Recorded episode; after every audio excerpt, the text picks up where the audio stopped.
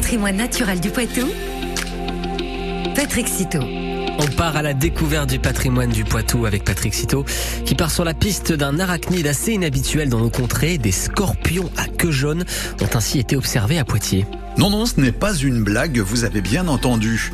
Michel Gaïdra, naturaliste à Vienne Nature, me l'a bien confirmé. Une espèce de scorpion est bien présente à Poitiers. En effet, cet arthropode de la classe des arachnides, doté de 8 pattes et non de 6 comme les insectes, fréquente un quartier de la ville. Il a ainsi été observé à plusieurs reprises dans les boisements et des maisons localisées au pied des falaises et rochers du Porto. La première donnée documentée sur cet animal date de 1967. Il s'agit du scorpion à queue jaune ou scorpion à pattes jaunes. Cette petite espèce de 5 cm de long est la plus commune en France. Son aire de répartition, comme celle des autres scorpions de l'Hexagone, se limite principalement au pourtour méditerranéen ainsi qu'à la Corse. Mais alors, que vient donc faire notre scorpion dans la Vienne? En fait, il s'agit d'une espèce très anthropophile qui vit donc dans des lieux fréquentés par l'homme. On le rencontre ainsi régulièrement dans les caves.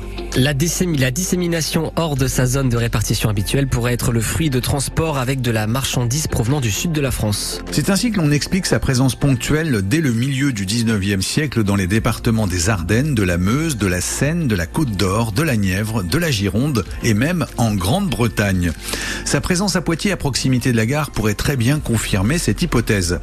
En milieu naturel, ce scorpion suit également la zone d'extension du chêne vert. Or, les rochers du Porto sont exposés au sud-est, ce qui a permis le développement d'une végétation thermophile riche en plantes méridionales et notamment en chêne vert.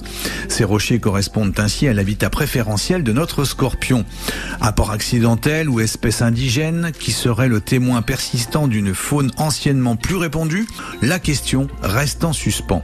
Quoi qu'il en soit, pas de crainte à avoir. La piqûre de cet animal va d'un ressenti de piqûre d'épingle à celle d'une guêpe.